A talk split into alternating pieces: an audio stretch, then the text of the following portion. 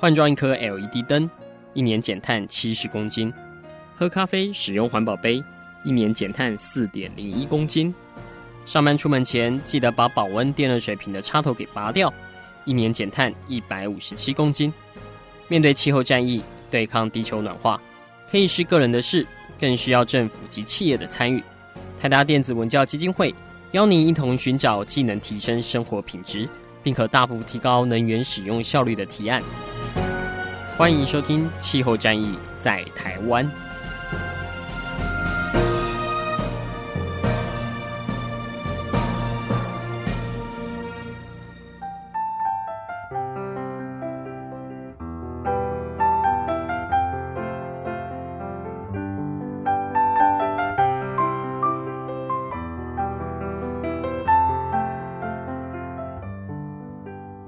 听众朋友，大家好，欢迎收听今天的《气候战役在台湾》，我是主持人台达电子文教基金会的高宜凡。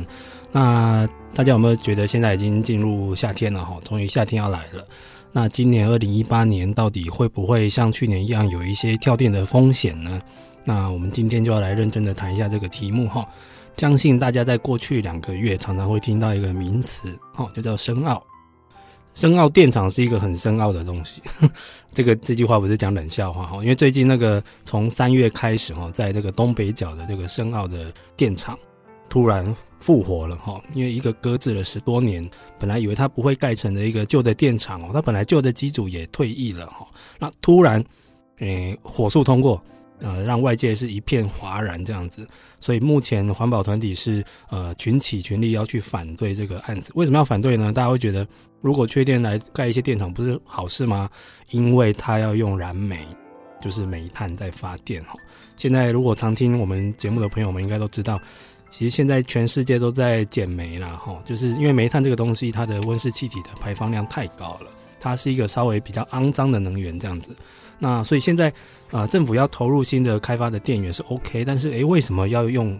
最脏的燃煤呢？那这个事情这两个月来，呃，不断的有有有一些抗争啊，包括像台电，还有一些政府的相关的部会，像能源局，甚至于上到行政院长，都必须要为这个议题做一些说明。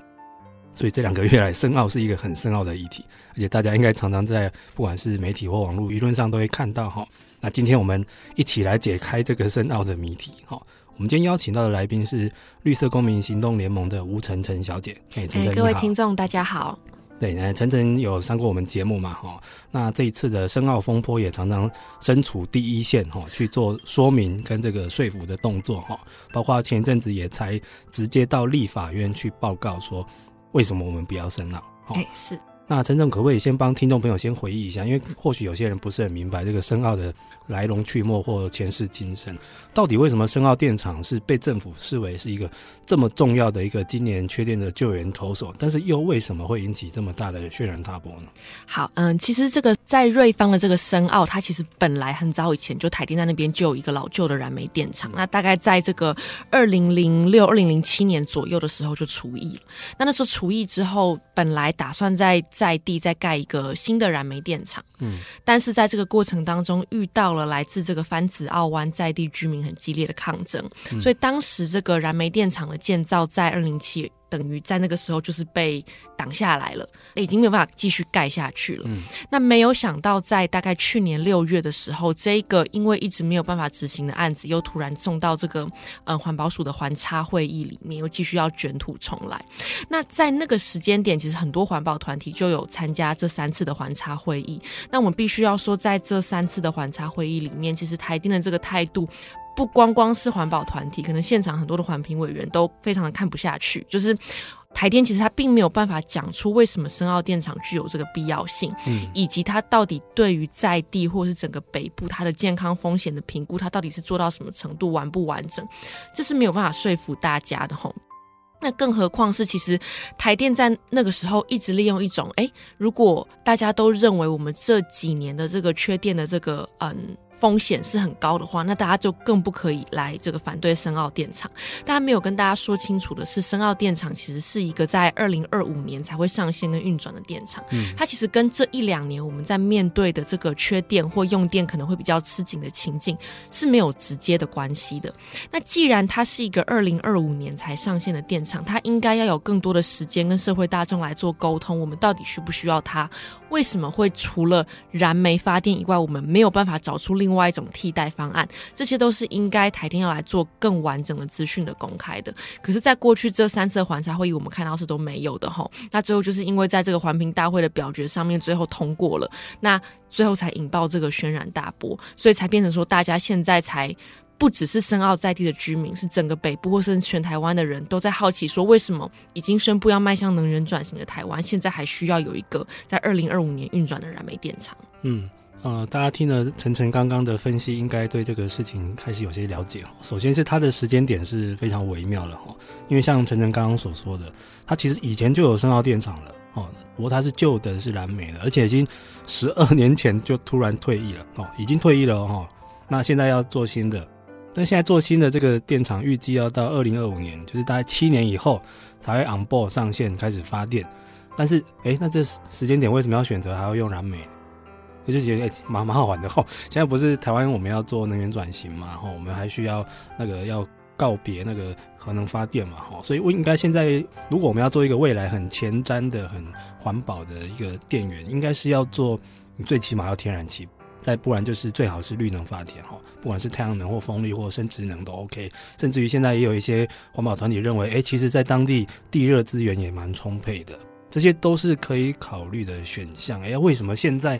突然要一个倒退，或者是一个能源转型，到底是转半套还是转全套？突然要一个七年后才上线，然后是燃煤啊，就真的是大家一片哗然，或者是觉得也怪怪的哈。那现在。也有环保团体在发动这个要退回深澳的一个联署哈，我刚看了一下数字，现在已经突破六万人哈。那相信现在政府已经感受到这个压力，所以最近台电又在四月底的时候有大动作的召开记者会。其实也不只是台电，它已经包括到了经济部的部长是亲自上火线来做这个说明哈。但是整整您刚刚有说到一些我们之前对它的一些疑虑哈，这次四月底的政府大动作的说明，老实说。有化解到你们的疑虑吗？嗯，其实我们看完之后，反而是更一头雾水。就是其实如果仔细去看台电跟经济部他们这个新闻，我还记得他们这个记者会的标题很有趣，叫做“世界第一流”的。谁盖第一定？对，大家都印象很深刻。就在这个时间，你竟然还敢就是强调说是世界第一流，是一个很奇怪的事情。但我们在这里面其实可以看到一些，嗯，我们认为是资讯有问题的地方。第一点哦，就是他们在讲说这个，嗯、呃，如果没有深澳电厂，到时候北部会有这个用电的缺口。你仔细再看的话，它其实是用全年的用电量、总用电量来做这个缺口的估算。嗯、可是其实就既往一直以来，台电。或者是这个相关的经济不能源局的规划里面，我们在看一个电厂它上线与否会不会影响，到时候缺电，我们并不是用这个全年的总用电量来估算的，这是一个不精确的估算，因为你并没有办法知道这一个电厂在那一年它实际上会怎么样调度，它的运转容量因素会是多少。嗯，所以一般来讲，我们应该要看的都是这个尖峰负载的发电量、总供电量跟当时尖峰负载的用电量会有多少，都是以这样子来做估算。可是就这两个数据，我们目目前都没有看到台电或经济部提供，所以这是第一点。我们认为，嗯，如果这样的话，我们根本无法确知二零二五年完整的这个尖峰时刻的用电情景会是多少。那在你根本不可能在现在知道到时候台电会怎么调度电厂的情况下，嗯、你去用这个全年的总用电度数来估算，也是在混淆视听。嗯，那第二点，我们认为。这份数据甚至有一点点灌水的嫌疑，是因为哦，他在这里面说我们的北部的总用电量会嗯造成很多的缺口，但是大家应该如果比较长期有在关注这个台电跟能源局做的用电的资讯的话，应该可以知道，我们一直以来都是把北部算到桃园，嗯，新竹其实是算在中部的，即便你现在到台电的官网上去看，在他们的这个区域供电的规划里面。中部的电网里面就是算入新竹，那北部的电网里面就是算到桃园，所以嗯，在现在这个时间点，你把北部用电量把新竹算进去，其实我们不太知道确切原因是什么。因为新竹它本身的发电量很少，嗯、但是它大家知道它有一些嗯这个科学园区、工业园区，嗯、对，那你刻意把一个用电量很高的县市现在算在北部的原因是什么？那这一点我们在上周的公听会这、嗯、也有直接请委员直接来咨询问台电，那台电的回答是非常的嗯。不合逻辑哦，他们就是说啊，对，确实电网的时候是没有算入新竹，嗯，但是我们在算用电量的时候是依这个行政区域来划分，因为缴电费还是依照这个县市来缴，所以新竹算在北部。其实大家刚刚会这样听，会觉得这跟这个到底有什么关系？嗯、没有回答到大家的疑虑。如果你一直以来就是把新竹算在中部，为什么这个时间点算在北部？所以我们会认为。那一场记者会上面公布的数据是有很多不完整的东西。那更根本的来看，其实从申奥这个争议一直到现在，台电一直没有公布一个完整的情境的规划，告诉大家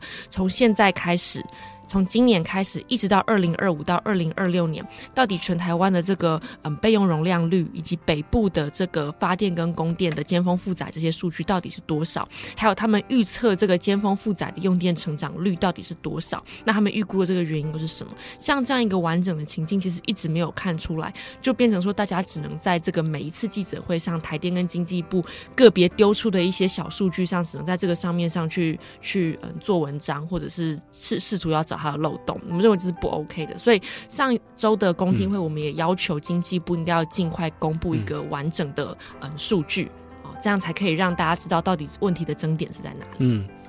好，所以大家现在听起来应该也是跟我一样，就觉得哎，这个已经开始看到一些疑点了哈。那好，接下来我们先休息一下，我们下一段再来仔细的办案哦。今天这一集有点像是蓝色蜘蛛网，我们先休息一下。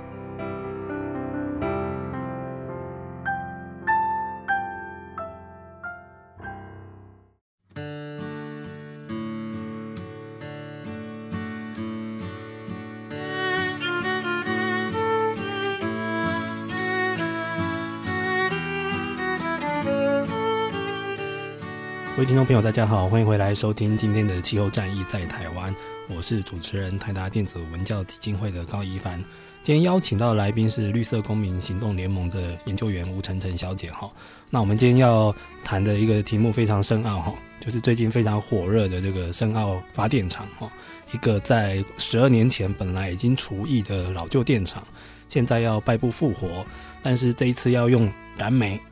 啊，大家非常的惊讶。台湾不是要能源转型吗？为什么有一个二零二五年才要重新上线发电的电厂，还要用煤炭？哦，那这一次我们刚刚有请陈晨来帮我们做一些分析，哈，他的前世今生，大家应该现在听得有点怪怪的哈。第一个就是这个发电燃料的选择，呃，不太合理，或者是不太合我们能源转型的逻辑。第二个是这个台电会不会有点高估我们未来的一个用电的情境？因为呃，如果常听我们节目的朋友们应该都知道哈，台湾每年用电最紧张就是这个夏季的尖峰时刻哈，就是夏季某一天的一个午后哈，可能就是一两点这个时间，我们的用电量会飙到全年最高，所以我们各个发电的机组都是为了等待那一刻而成立的哈，所以这个用电的负载到底从现在一八年到未来二零二五年，每一年会成长多少，或者是减少多少，需要多少，这个应该是逐年的情境。或者是预测要摊开来让大家看哦，不要用一个每年一年份的数字这样去看，老实说会有点雾里看花。再来是刚刚晨晨有点到了一个非常关键的点哦，呃，新竹算中部还是北部？以前在电网的结构里面算中部，现在说它的用电量算北部哦，这感觉新竹突然被对号入座了。这个晨晨这一点后来台电的说明你们满意吗？还是会觉得他们有在暗扛一些东西呢？呃，那个时候公听会台电回答完之后，现场的立委马上就表示说完全听不懂台电的解释，要求他们尽快提供我们刚刚讲的一个完整到二零二五、二零二六的嗯、呃、整个尖峰负载用电成长的规划，再来讲清楚。嗯、所以当天的这个回答现场是不满意，没有人听得懂。所以确实我们认为这份数据如果之后有机会的话，台电应该要更清楚的说明是不是有刻意想要。灌水是，而且这样有点陷新主于不义哦。对，突然争议点在新主，突然它变成一个关键的点。然后像包括最近大家在开一些那个会议，就也有人点出，就竹科的厂商，某些厂商耗电量很高啊，希望它多节能这样。我就觉得呃，有时候厂商也何其无辜，他搞不好本身有很努力了哈，但是突然现在因为这个风波，深奥的风波，这个新竹的厂厂商的讨论修哈。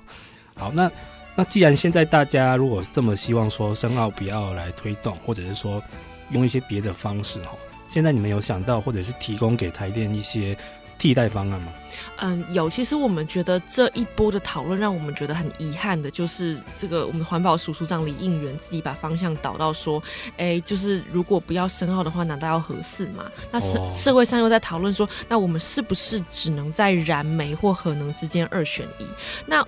就台湾现在推动能源转型来讲，我们认为这样的讨论其实都是完全无助于我们推动未来能源的很相关的发展。你好像是在告诉你的民众说，如果大家不愿意选择一个高污染的燃煤，我们就只能回过头去选择一个更危险，也是同样高污染的另外一种发电方式。嗯、那这种思考逻辑绝对不是一个要推动能源转型的国家应该有的这个思考逻辑哈。嗯、所以那天我们在公听会上面，其实我们提出了，嗯。我们认为，从这个用电端，甚至是从这个二零二五年台湾这个电网到时候的形态来看，我们真正需要的这个投资应该是会是在哪里？因为大家要知道，这个深澳电厂它目前不加燃料成本的支出，它的预算是一千亿。那一千亿它不是一个小数字。那一千亿，感觉又是一个前瞻基础建设。对，没有错。所以。就算不从这个环保或者是污染的角度来看，就算我们是从一个投资成本效益的角度来看，嗯、这个一千亿要放在什么地方才会发挥它最高的这个效用，这也是一个非常值得讨论的问题。所以我们认为，如果是从这一点来看，你当然不可能再把这个焦点回到我们是要燃煤还是核能，因为这都不符合到时候台湾二零二五年电网真正的需求。嗯、大家首先应该要知道，就是到了这个二零二五年的时候，台湾的这个绿能的占比会相较于现在。升高到二十趴，嗯，哦，那在一个电网占比里面，绿能高达二十趴的这个情况下，到时候台电在调度这跟这个规划，届时这个发电的升降载，都会跟现在的逻辑是很不一样的。哦，所以从这一点来看，到时候我们的二零二五的电网是需要更多的韧性的。那一千亿的这个投资，如果你是放在一个燃煤电厂，大家知道燃煤电厂。或这个我们讲传统类似核能电厂，它的升降载其实都比较慢的，它属于传统大量集中式的发电。其实如果你到时候是把钱投资在这样子的发电的方式的话，你反而会为。届时一个绿能占比比较高的电网，增加更多的不稳定性。嗯、你的绿能，我们有很多种不同的绿能，它可能一天会有一些间歇性的发电的波动的起伏。结果你还要去因为一个很难调动、非常僵硬、不具有弹性的电厂，这就做规划的话，其实这个不确定的因素会更高。所以，我们在这边首先第一点是建议台电应该要把这个重新思考，我们是不是要有一些资源是放在智慧电网跟储能基础设施的部件上面，哈，包括这个。我们刚刚所讲的，在这个智慧电网里面，我们可能会需要收集更多的用电的资料，或者是在搭配这个绿能的发电，我们需要有相对应的储能的设施，或者你的输配电系统是不是要相对应的嗯有所跟进，这些都是应该要思考是不是要投资的项目。那这个是第一点哦。那第二点是其实。我想有在听这个节目的听众朋友，应该也都知道，我们这几年讲的一个很重要的概念就是节能，就是发电。这个是国际上大家已经普遍都知道。呃，你把同样的钱投资在节能上面，它所拥有的效益是比你投资在发电上面是两倍甚至三倍以上。哈，那嗯，现在这个各县市政府。有拿到一笔中央的经费，是三年要用嗯七十多亿的钱来省四十亿度电，所以大家可以用这个数字稍微来想一下，我们现在投资了七十多亿，要省下四十亿度电。假设我们把这个一千亿里面，我们就拨一部分就好了，拿来做这个节电，它可以创造的这个效益有多大？它可以为这个各县市带来的相关的节电的产业或节电相关的这个规划，嗯，这个用电需求的规划跟资讯的处理，这相关的这些产业推动会有多大的效益，以及我们可以再省省下多少电？所以这个是第二点，我们认为都还不去思考节电有可能的效益，就很快的说要盖电厂，这个是在这个。投资的这个一开始的逻辑上，我们认为也是有问题的。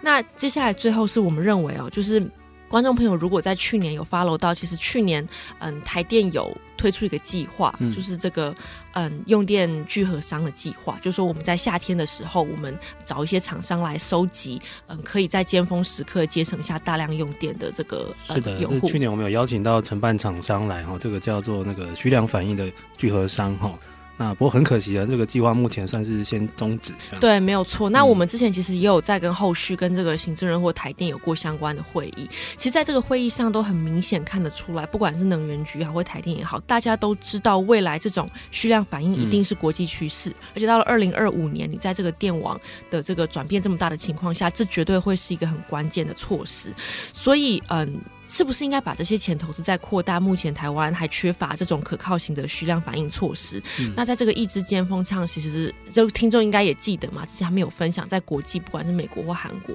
这个节省下来的八到十帕这个尖峰的用电，它其实可以创造的效益是嗯比大家想象的都还要高的。那就这一点来讲，深澳燃煤电厂它。相较之下，它所具有的弹性其实并不像这个可靠型的需量反应措施来得高，嗯、而且可靠和需量反应，我是靠这个需求端的这个嗯调节跟调配来达到这样的目标。所以我们会认为哦，我们刚刚讲的这几点，其实大家应该可以听得出来，它很大一部分是从嗯用电需求的管理、节电、提高能源的使用效率，跟针对到时候的二零二五电网的需求做更好的基础建设的部件，这几点我们认为才是真正会对应到二零二五年台湾的。整个电力系统的需求，那在那样子的时刻，燃煤电厂反而会增加更多的不稳定性。那我们会认为这样的投资是需要再重新思考的。是的，呃，各位听众朋友，我做个简单的归纳哈。第一个是承承刚刚不断的在强调了，就是如果这个电厂是为了二二零二五年哦，因为其实它上线盖完也是那时候了哈。那你应该想象那个时候七年后那是什么状况？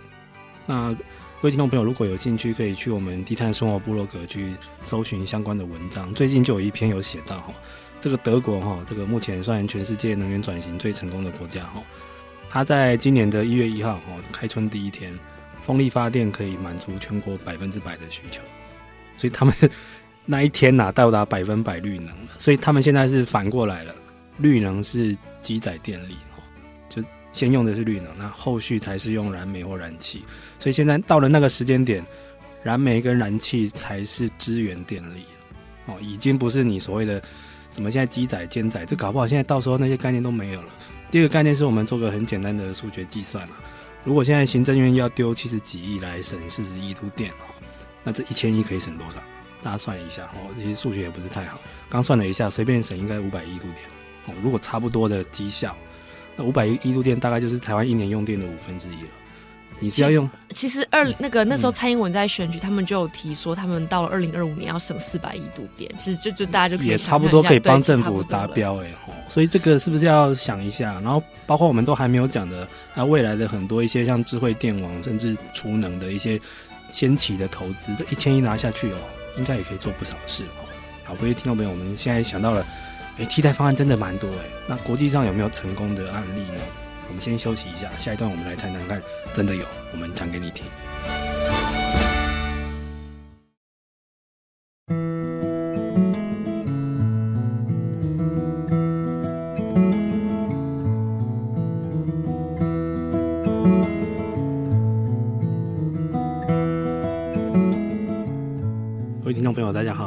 收听今天的气候战役在台湾，我们今天邀请到的是绿色公民行动联盟的研究员吴晨晨小姐哈，来帮我们分析这个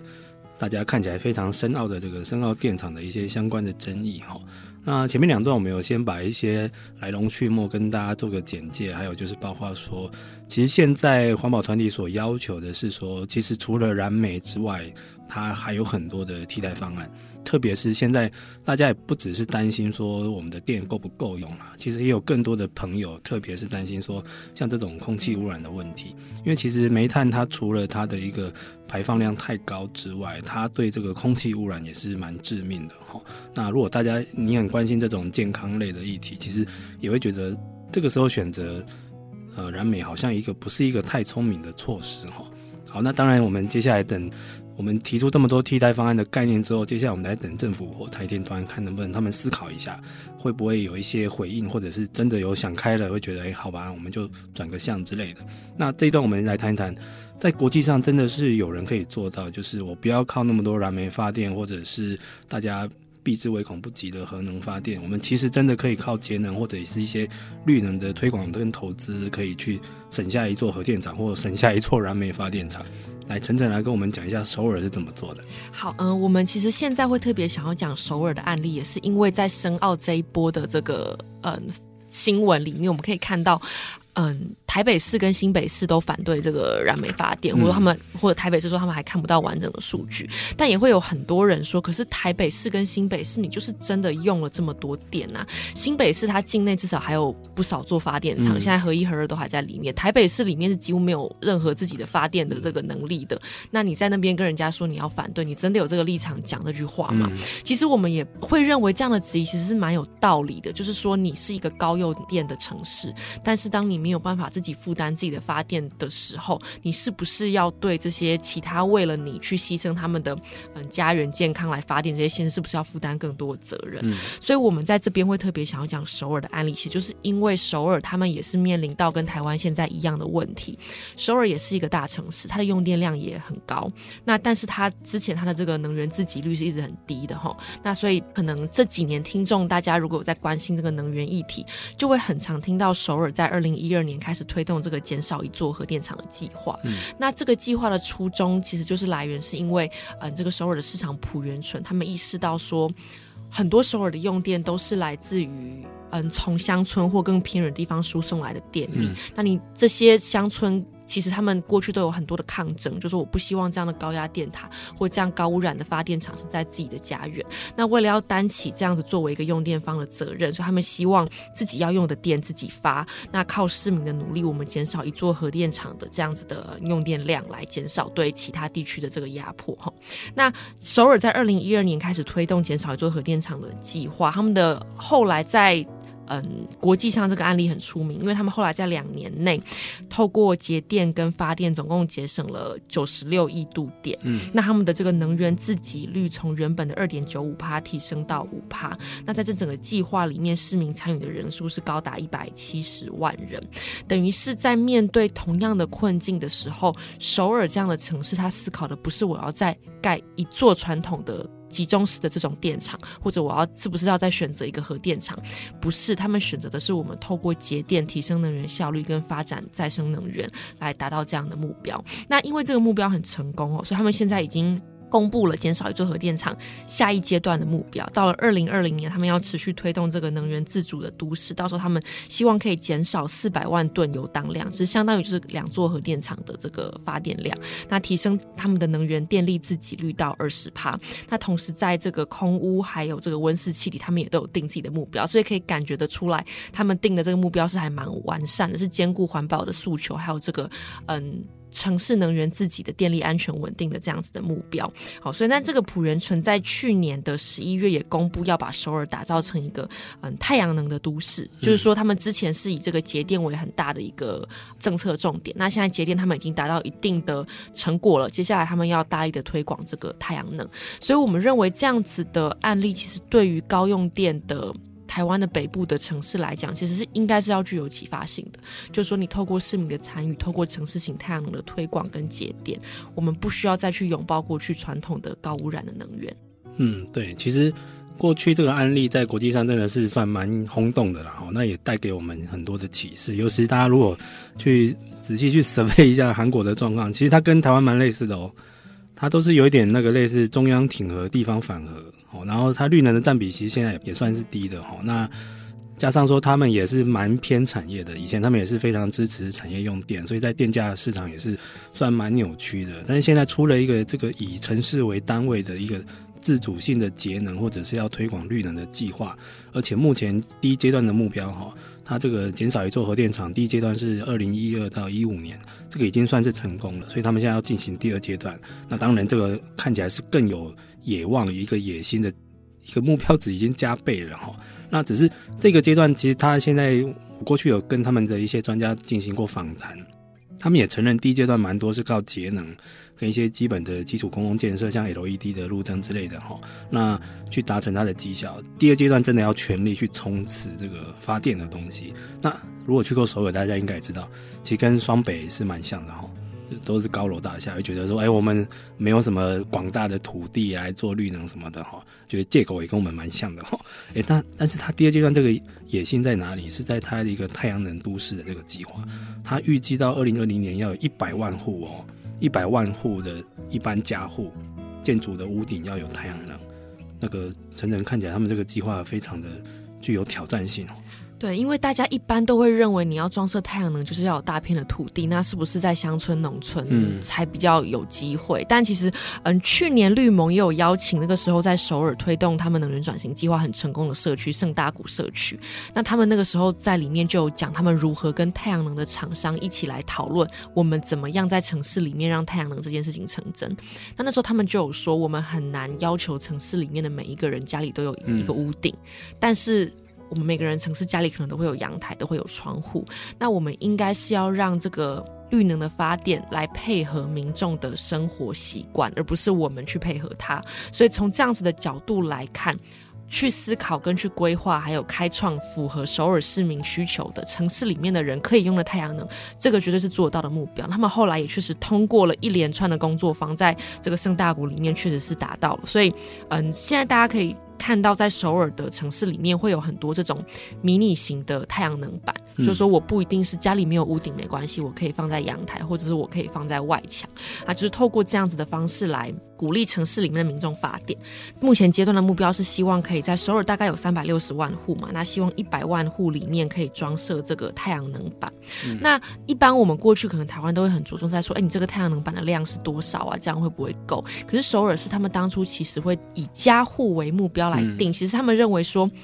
当这一百万户我都愿意在家里装太阳能板，他就算不见得每一户都装了非常多片，嗯，可是当这些人他愿意参与在我目前这个阶段的计划里面，他会对于未来这个城市里面能源转型的计划更有兴趣、更有动力持续参与。那这些人就会变成未来持续愿意跟我们一起推动跟散播能源转型观念的重要的这些公民哈。所以从这样的角度来看，你去找这些家户一起加入，绝对是非常重要的。那我这边也稍微跟大家介绍一下他们。一些细部的呃操作的方法，他们目前就是选说，希望在首尔里面，嗯，发放这个装设太阳能板的补助金。如果以这样子的一百万户来看的话，大概是每三户一户就会拿到这个补助金。那另外，他们也规定，在二零一八年起，他们新建的这个建筑物必须要安装迷你太阳能光电的设备。哇，那等于是用立法去推动了。对对，但那这个是针对新建建筑物，但当然还是我们很多旧有的这个公寓嘛。嗯、那政府会持续对这个旧有的公寓发放可以装设的这个安装的补助金。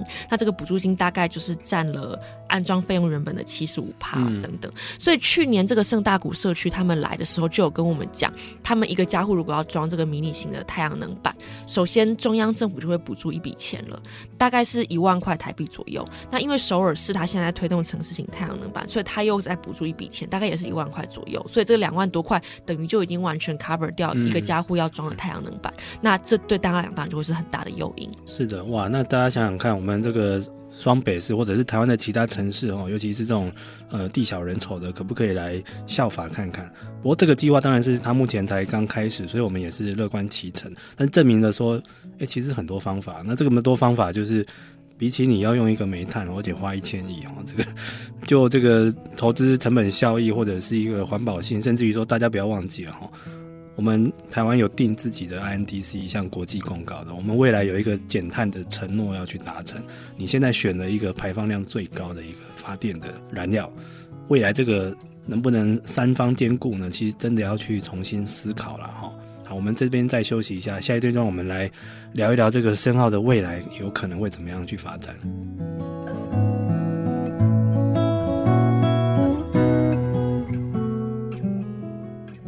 各位听众朋友，大家好，欢迎收听《气候战役在台湾》，我是主持人泰达电子文教基金会的高一帆。我们今天邀请到的是绿色公民行动联盟的研究员吴晨晨小姐哈，来跟我们做一个深奥的一个访谈哈。这个深奥的访谈就是深澳发电厂了哈。这个议题说起来简单，也说起来也蛮深奥的哈。因为我们刚刚前面三段已经聊了这么多，就是大家会觉得，现在大家其实主要的质疑是说。其实已经有很多很好的替代方案，跟一个我们国家能源转型的路要走，那个方向那么清楚了，你为什么为什么要选一回头路走回头路呢？去弄做煤炭，当然政府有他的理由啦，然后还说啊，因为燃气那个路途遥远啊，又不经济啦，又没有接收站啊，啊绿能的话又借口又更多了哈。但是哎，我们刚刚有听到，其实在国际上已经有人成功了哈，像这个韩国的首尔，它现在的省下一座核电厂的这个计划已经进行到第二期了，要目标在放眼在二零二零年，它的整个城市的能源自给率要大幅的提升，那主要是要靠它的城市型哦哦太阳能光电。这个蛮违背大家过去的认知，我们会觉得这个绿能可能就是要像这个离岸风力一样哦，要那种大财团，要大规模，或者是那种非常把整个山头都盖满的那种太阳能板哦，城市怎么有办法做到？那刚刚陈晨有帮我们分析了一下他的一些推动的方法，那陈晨有没有一些再补充一下？因为大家觉得好像。这个城市除了欠缺屋顶之外，好像在资金这个跟周边的配套方面也蛮缺乏的。嗯，对，所以其实嗯，我们知道在首尔这里面，他们有很大一部分的执政的重点是在于怎么样扩大公民参与、市民参与。就是我不是只是去冲太阳能的量就好，我是希望可以有更多的人，他是有权利在这里面自己来发电，那自己也可以嗯得到这个获益。所以他们目前是透过能源合作社、公民基金还有集资这三个三种方式，让在城市里面。太阳能是可以跟市民一起共享利润的，所以变成太阳能发电不是只有太阳能厂商的事，它是跟市民是息息相关的。那另外，他们现在也在首尔市区里面找五个地方成立一个太阳能的咨询中心，嗯、等于是他提供民众服务电话，包括从咨询、安装、维护，还有后续管理，都是一条龙的资源的服务。那这第一点当然是让大家会觉得装设太阳能更加的方便。第二点是你可以去卷动相关的产业、相关的创业的这个执行。哈，其实去年我。我们在盛大谷社区来访，他们也有提到，他们在社区里面也是这样子的一一个一条龙的专案，就是我的厂商帮你装设之后，我由社区的居民，我提供社区居民就业机会来做这样的一个资源中心。嗯、那所以你后续如果有问题，是由这个资源中心里面可能很多就是居民自己来就业，就可以去你家帮你看看太阳能板是不是有什么问题，要在协助跟维护的，就是一个社区大家自给自足，自己创立自己经济工作机会，然后也创造发电方式的一个。很好的一个模式，这样子。嗯，对这个案例，其实到时候有机会我们应该来多做一个介绍。因为现在台湾就是你说缺钱，也好像也不缺，但是就是一些推动的方法，只是常常会碰到一些自爱难行的方式。所以这些细节倒真的蛮需要去做一些了解的哈。好，那再来我们来这一段，最后我们来聊聊这个深澳未来有可能怎么样走。因为大家如果记得哈，今年有一个县市长的大选，地方大选哈，这个百里侯要重选。那这个深澳的议题，目前已经不只是中央或者是能源局跟台电的事了。像陈晨刚刚有提到了，包括台北跟新北市的这个市长们，都已经开始纷纷对这个议题做一些表态了哈。甚至于最近连这个基隆市长也跳出来讲话了哈。呃，陈晨，你目前怎么看我们这些地方首长或候选人们对于申奥的看法？嗯，其实我会觉得大家应该，这也是要跟台电跟经济部还有这个行政院谈话。就是那个时候，这个在环评大会一结束之后，嗯、这个我们行政院长赖清德很快就跳出来讲说，就是支持这个深澳电厂的方案。可是你其实可以从现在看到，这个是铺天盖地的反对。那从去年三次的环差会议，其实我们可以感觉到一个氛围啦，就是台电那个时候在推深澳电厂，他们的态度应该是说。大家对于二零二五年这个新的电网的形态，跟我们要提高绿能占比，可能都有一点没有自信。嗯，那有一个这种传统的燃煤电厂在，总是保心安的。对对对。那更大一个重点，又是因为过去台电在当地已经过去有一个电厂在那边运转很久的时间，所以台电跟在地的很多居民的那个之间紧密的关系是很难一时切断。嗯、所以在那个时间点，在台电刻意提供一些扭曲的资讯给在地民众的情况下，在地的民众其实是。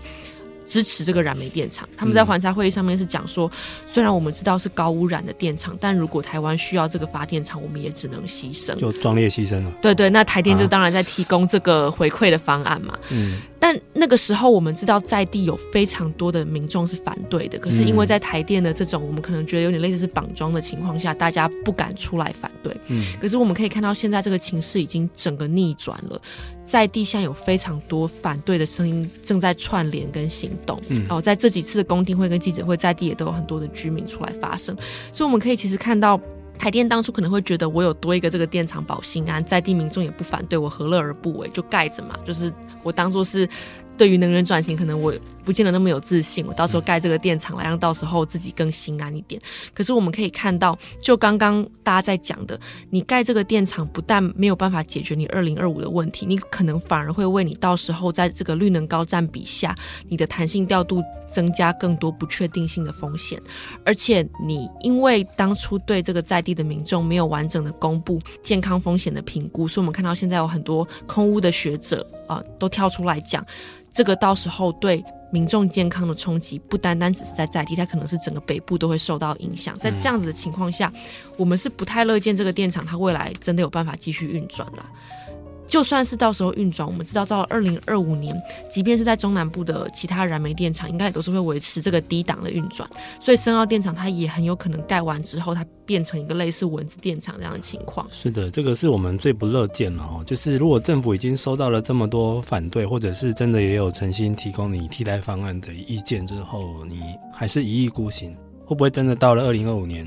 又真的变成一个蚊子电厂了，特别是现在今年正值选举嘛，吼，所以它难免会变成一个候选人会对此发言的一个议题。呃，已经有候选人放话了，就是以后如果这个盖好了，我也不会给你一个许可证，到时候真的有可能变蚊子电厂哦。那这样到时候不是全盘皆输嘛？这一千亿是白花的哈。那真的你觉得真的？今年有这个市长选举这个因素，会不会真的让政府有一点点稍微有点退让呢？嗯，我们当然是希望政府现在可以赶快回头是岸。就是，即便其实我们都知道这个电厂到时候不太可能，它一定是就算真的盖，它是维持低速运转，更何况它可能根本没有办法运转。但是你现在一直用这样的逻辑在跟社会大众沟通，我们要盖这个电厂，都是在减损社会大众对于台湾能源转型的信心。这是一个非常耗损，而且不利于未来大家继续讨论能源规划发展的一个方向。那另外，其实我们也想要跟目前的北部这些各个县市长的候选人讲哦，就是说。作为一个市长候选人，责任当然除了要对深澳电厂这件事情表态以外，我们刚刚讲的其实很多的替代方案的责任，其实并不是只是在中央，在地方也有，包括我们讲的县市的这个节电的计划，嗯、那还有我们讲首尔的案例，它怎么去提高能源自给率。所以这一些县市市长候选人，你除了反对以外，你能不能够提出一个提高你自己城市能源自给率的节能跟绿能的方案？我们也觉得这个也才是真的，我们看出你是不是是在玩。真的在真的想要挡下深澳电厂这个决心，一个很重要的指标。是的，其实说起来，就是这是一个从一个看起来规模算小的一个电厂，但是它对一个未来台湾整个能源转型的影响，还起到蛮关键的一个作用哦。特别是在这个这么尴尬的一个时间点，现在大家要去真的要去做一些发挥一点想象力哈。你为了二零二五年，你现在要投资什么？这个有时候呃，你要一些工程单位，或者是像台电。他们可能是会用一些他们行之有年的老方法去做预估，但是老实说，这样目前的态度是有点略显保守了哈。刚刚在录音前，我们跟陈晨就在闲聊，就是说，以前他们工程单位会不会规划，就是都会多一点余容，哦，比如说我其实这个电厂没有那么必要，但是为了以后多争取这个几趴，包括即即使它是百分之一也好，多一点百分之一的余裕，它也要做，就这么去硬干了哈。那当然会，其他之后从此一些数据的堆积或者证据的提供都是从此去衍生出来。但是难道没有别的方法了吗？像现在大家想一想哈，我们常常在收集一些国外的最新的资讯。现在国外一些新的做法是说一些绿能发电，因为大家知道它有一些间歇性的发电的一个限制哈，像风力或太阳能之类的，所以它现在都必须要搭配储能的系统。还有它整个电网的基础设施必须要更新，像现在要装智慧电表，以后整个电网的结构、电缆什么都要全新重来，那这些都要钱呢。甚至说你要把这些政府的资金花在这种补助上，像国外已经有在针对储能装置在做补助的，台湾现在是连个影子都没有。那当然这些东西政府要不要去吸收？然后重点是你吸收到了、接收到了意见，你要让这种执行单位也接受到，说政府目前是要往这个方向去推。所以你们的这些既有的方法是不是也要做点调整了？哦，不然有时候我会真的会觉得，就是我们在这边讲了这么多新的可能性，但是或许是执行单位或这些官僚体系他听不进去，陈晨有没有最后我们帮听众朋友做一点结论？嗯，其实还是希望大家接下来可以持续关注深奥的发展哦。那现在这个我们公民团体里面有很多团体在关注这个事情。那大家如果嗯有意愿一起加入的话，其实也可以加入目前绿色和平在网络上的这个撤回深奥提案的联署。那其实嗯，我们知道现在政府现在这种讨论方式会让大家觉得是不是能源转型不够有信心？但其实民间团体近年在节能跟绿能上都有很多新的尝试跟创意。那大家可以多多来嗯。关注这样子的议题，或多多来参与，那我们就可以从像是首尔或台湾一些民间草根组织里面看到更多能源转型的可能，而不是一个传统的高污染的发电方式。嗯，好，总归一句话，我们希望这一次深奥的这个探讨或者是吵架是有意义的哈。但是最坏的结果就是真的以后它很不幸的变成一个蚊子发电厂，那个全民的一千亿又丢到水里。那如果不要的话，大家现在跟我们一起关注这个议题。那今天的节目就到这边，我们谢谢晨晨来到节目中，谢谢。好，我们下次再见，拜拜。